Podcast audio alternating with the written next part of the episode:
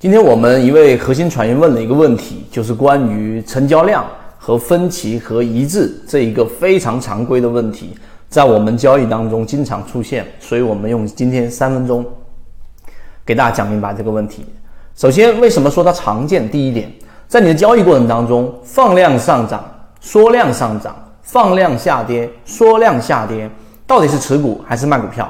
很多人对于这一点非常困惑。或者认为其中是不是有一个我们说的这一种恒定的公式来确定我到底要不要买，要不要卖？听完今天三分钟就很清楚。我们先说第一个放量，它到底是分歧还是一致？答案它一定就是我们所说的分歧。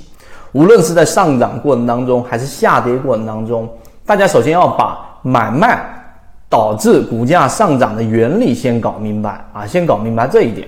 那为什么我们说放量就代表着分歧呢？因为当一个平淡的交易，一般情况之下，买方持有这个资金想要去买这个股票，必须得有卖方愿意把手里面的筹码，然后呢挂单卖出来。所以当买方出现这个大量的买单，而卖方又很多人愿意卖出，这个时候才会放出成交量。这是一个非常非常简单的一个原理，有买方必然有卖方。所以，当成交量放量、放巨量的情况之下，那么一定意味着这是一个分歧。这个分歧是指买方认为看好这一个看多这个标的，而卖方觉得这个标的已经涨到了一定的位置，现在遇到压力、有利空等等各种看空的原因，这种意见上的分歧就会产生巨量。反向思考就是我们说的缩量，这个是第一点非常核心的实战的这个基础的原理。好，明白这一点之后，那么请问啊，我的股票放量上涨，到底是要拿着手里面的股票，还是要把它给卖掉？这里面要说到我们圈子一直给大家去在讲的交易模型当中的分类，你一定得把不同的情况尽可能的穷尽来进行分类，才有办法对于你的实战进行具有指导意义的这一种操作。否则，那这一次放量上涨你卖掉了，对了，突然下跌。下一次放量上涨，蹭蹭蹭蹭蹭的一只大牛股，你就擦肩而过，那其中有没有规律呢？对吧？那就是我刚才说的，没有做分类，就不会有你自己的真正具有复制性的指导意义的这种操作模型。这个是圈子的观点。第二点，第三点，我们来建来做一个简单的分类。我们说几种类型。第一种，当一个标的遇到了一个重要的压力位，就是我们说举个例子，前高。啊，前面的一个这个 W 顶，对吧？然后出现了一个前高，或者是黄金分割的一个非常重要的压力位。那么这个时候的放量上涨，那么它就意味着是持股。为什么这样说呢？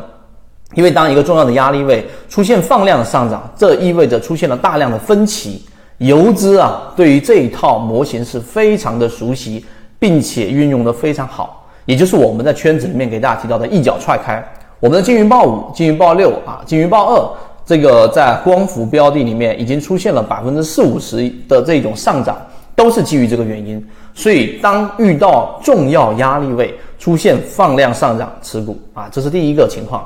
第二个情况，当一个标的是属于控盘标的啊，就是已经处于中高位了，控盘的目的是为了拉升，控盘的特征是上涨的过程当中处于缩量。好，这个问题来了。当一个标的处于缩量上行的时候，这个时候要不要卖股票啊？我们圈子里面这位核心船员就说，是不是主力在自己跟自己玩，所以导致没有放出成交量？这个理解是对的啊。那在这个位置之上，缩量碎步小阳线、小阴线的上行是可以持股的啊。这种情况这是第二个。当然，当它这种情况之下出现一个放量，那我们先说放量上涨突破，这种情况之下就要随时根据三十分钟级别的卖点。或者是出现一个顶分型日线级别，都得考虑卖股票。即使你可能会放跑一个牛股，但一定要考虑卖股票。为什么？因为我们所说的放量意味着分歧，这是第一个基础。第二个基础，控盘是为了拉升。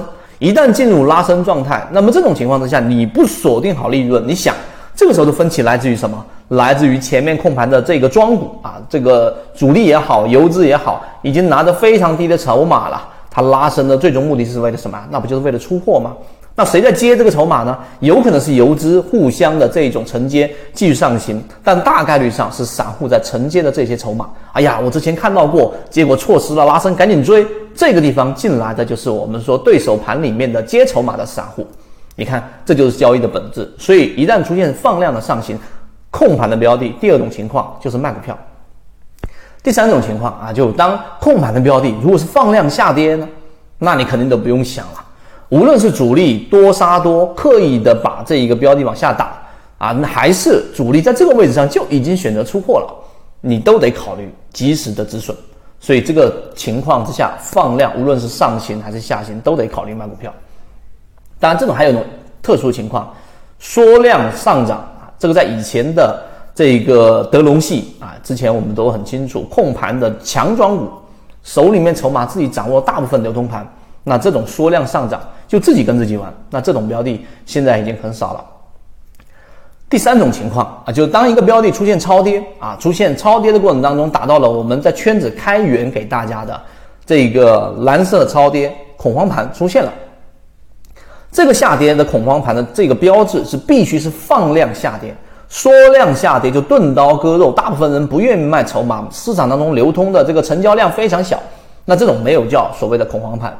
而是要放量下行。好，当它出现了蓝色区，像我们所提到的金鱼报二、金鱼报五和金鱼报六，蓝色超跌，然后在下方一个中枢，这个情况之下，一旦出现放量的上行，我想我讲到这里，大家就已经很清楚了，它就一定是一个我们所说的一种比较好的持股状态，持有手里面的股票，因为这种情况之下，超跌啊，资金进场了，才会有所谓的分歧啊，放量等于分歧。第二个，这个放量的分歧，让一部分人他要买，他必须得有筹码卖，意味着还有一部分前面高位的标的已经在原来亏损百分之二十情况之下，变成了亏百分之十，他愿意把筹码交出来，所以这种情况之下去做底仓，去做这个加仓，都是相对成功率比较高的。好，你看，我就花这个时间给大家做了三个穷尽的分类，当然还有其他的分类，在分歧和一致的情况之下。它有不同的操作模式，欢迎大家在我们的这一个评论区去进行留言。更多的，我们会在后面的视频给大家去穷尽这个分类。希望今天的三分钟对大家来说有所帮助，和你一起终身进化。